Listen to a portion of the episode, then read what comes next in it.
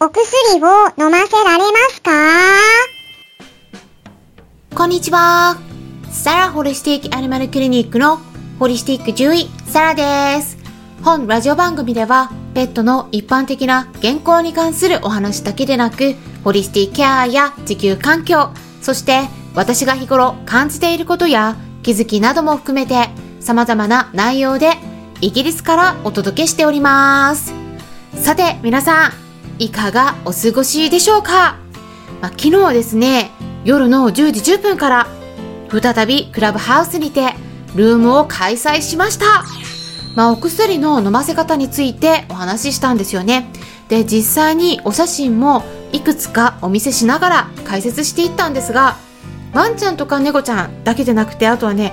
フェレットさんの飼い主さんもいらしてくださってましたね。で、少しクイズも出して、皆さんにお答えいただくような感じで進行してったんですね。でもね、クイズを出したらほとんどの方が正解されてたので、あ、皆さん、結構実はだいぶ経験されている方ばかりなんだなーって思いました。でもね、やっぱりつまずきやすいポイントがあるんですね。なので、できるだけ苦しくないように負担なくお薬を飲ませることができる方法について開催したルームの中でお話しした内容ですね、再び公開収録っていう形にさせていただいたので、今回はそれを皆さんにお届けしていきます。お薬をうまく飲ませるコツについて知りたいとか、できるんだけどうまくできているか、ポイントについておさらいしたいと思われる方がいらっしゃったら、ぜひ最後まで聞いてみてください。失敗してしまう大きな原因の一つとしてまずお薬を置くところがね手前すぎるんですよ。うん、でそうするとね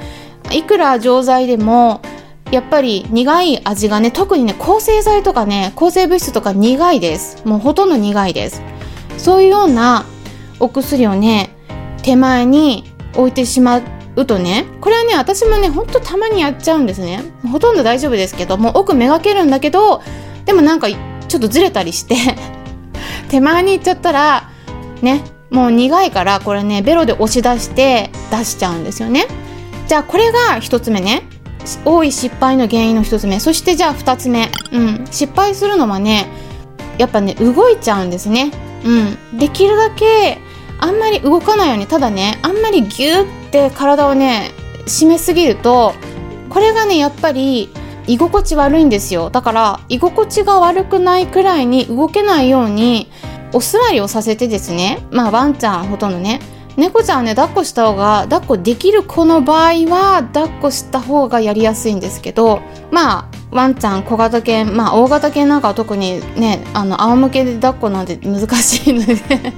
まずお座りをさせます。そして後ろにね後ずさりしちゃうんですよ。だからあの誰かもう一人いればね2人がかりでやれるんだったらまあね誰かに抑えてもらえればいいんですけど1人暮らしの方もね結構いらっしゃると思うから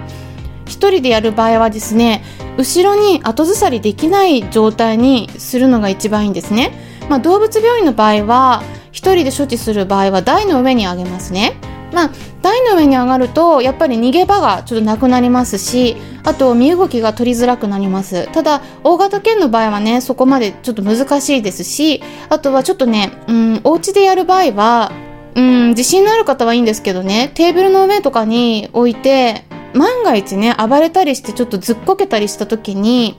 あの特にねチワワの子とかポメラニアンとかあとトイプードルの子なんて足が細いからずっこけたりしてテーブルから落ちたりするとやっぱり骨折の原因になりますからね。ちょっとあの動物病院ではよく台の上にあげるんですけどちょっと危ないですからあの壁に近いところにもう一番なんていうかな隅っこですね。部屋の隅っこ。隅っこのところにお座りをさせてください。でお座りをさせて自分の方に向かせるんですね顔をね。うん。そうするとあの後ろに後ずさりできなくなります、うん、もしくは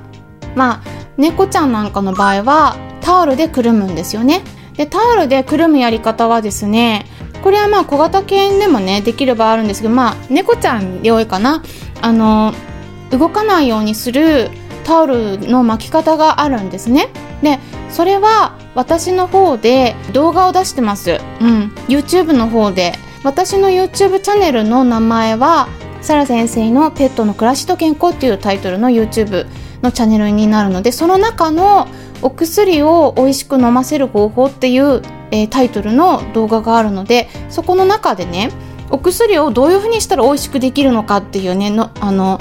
やっぱり苦いお薬が多いんで、うん。それをね、美味しくしましょうっていうお話してるんですね。で、実際に動画で見せてます。いろんな、まあおすすめなのは、あの、ヨーグルトとか、あと卵黄とか、まああとはちょっと蜂蜜入れたりとか、まあそういうものなんですけども、あの、それも実際に動画で見せてます。で、その後に後半、2つの方法で紹介してるんですね。で、まあうちの猫は、もうエリザベスカラーとかも何もなしで全部処置ができる状態になっててもともとはね本当にあのカルテに攻撃的要注意って赤文字で書かれてた2人なんですけど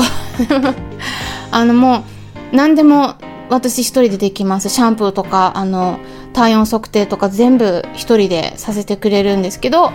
まあまず私が日頃やってる方法をお見せした後に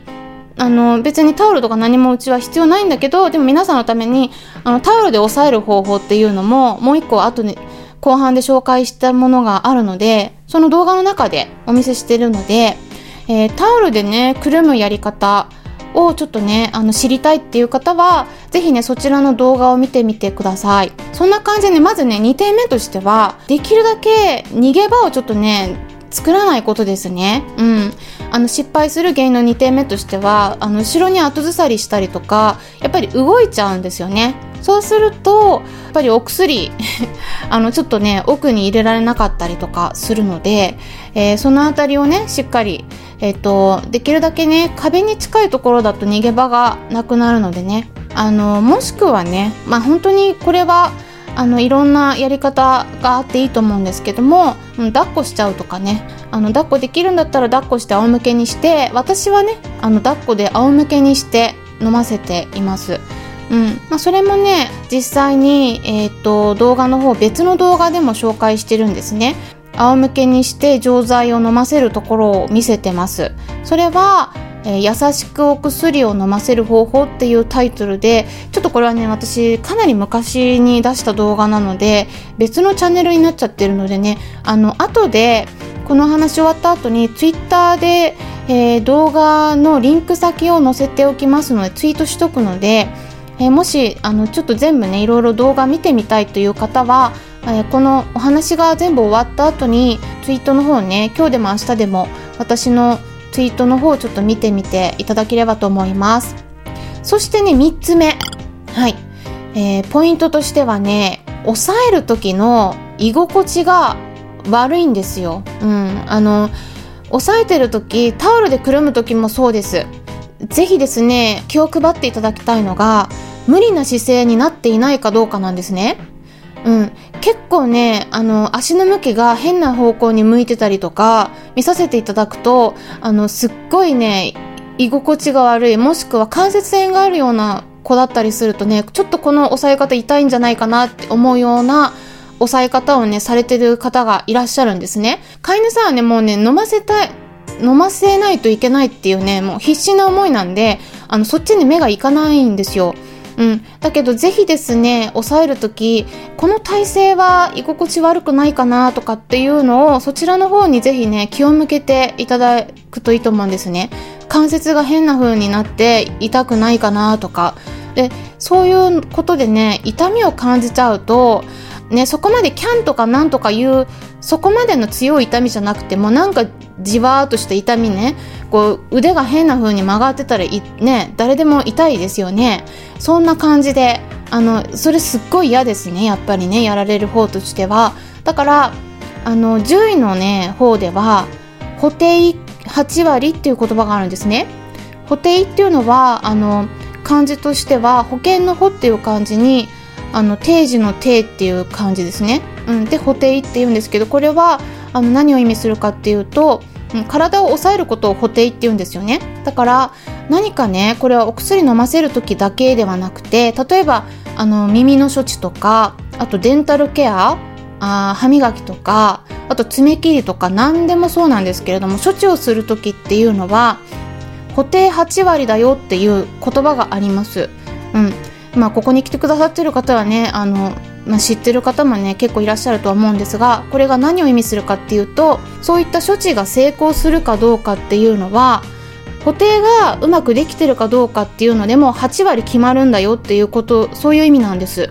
だからあの押さえ方が本当に重要なんですね、うん、優しく、え痛みを加えずに、えー、居心地が悪くないような押さえ方がすごく重要です。であんまりねがんじがらめにギューってあの押さえつけちゃうとやっぱり恐怖心が出ますから何されるんだろうってこれからねなんかすごい嫌なことされそうななんか予感しますよね。あんまりギューって押さえられると。もうなんか嫌になっちゃいますねそれだけでね。だからできるだけあの優しくやっぱりお薬何かあげるっていうのは病気になった時っていうのはもう毎日のことになりますからできるだけそれをね楽しくやるようにね あんまり嫌にならないように。ということで今回はお薬を飲ませるポイントについて簡単にお伝えしていきました。やっぱりですね3つのポイントということで今回最も重要なことお話ししてったんですけれどもちょっとねテクニカル的な内容ばかりだったかと思うんですね。ただクラブハウスで実際にお話しした内容としては、まだまだ他にもポイントがありましたので、それはまた別の機会にお話ししていきたいと思います。なので、ぜひですね、今回参考になったという方は、よろしければいいねボタンのクリックとかフォローもしていただいて、え引き続きこの音声配信を毎日聞いてくださったらなと思います。それではまたお会いしましょう。ホリスティック獣医、サラでした。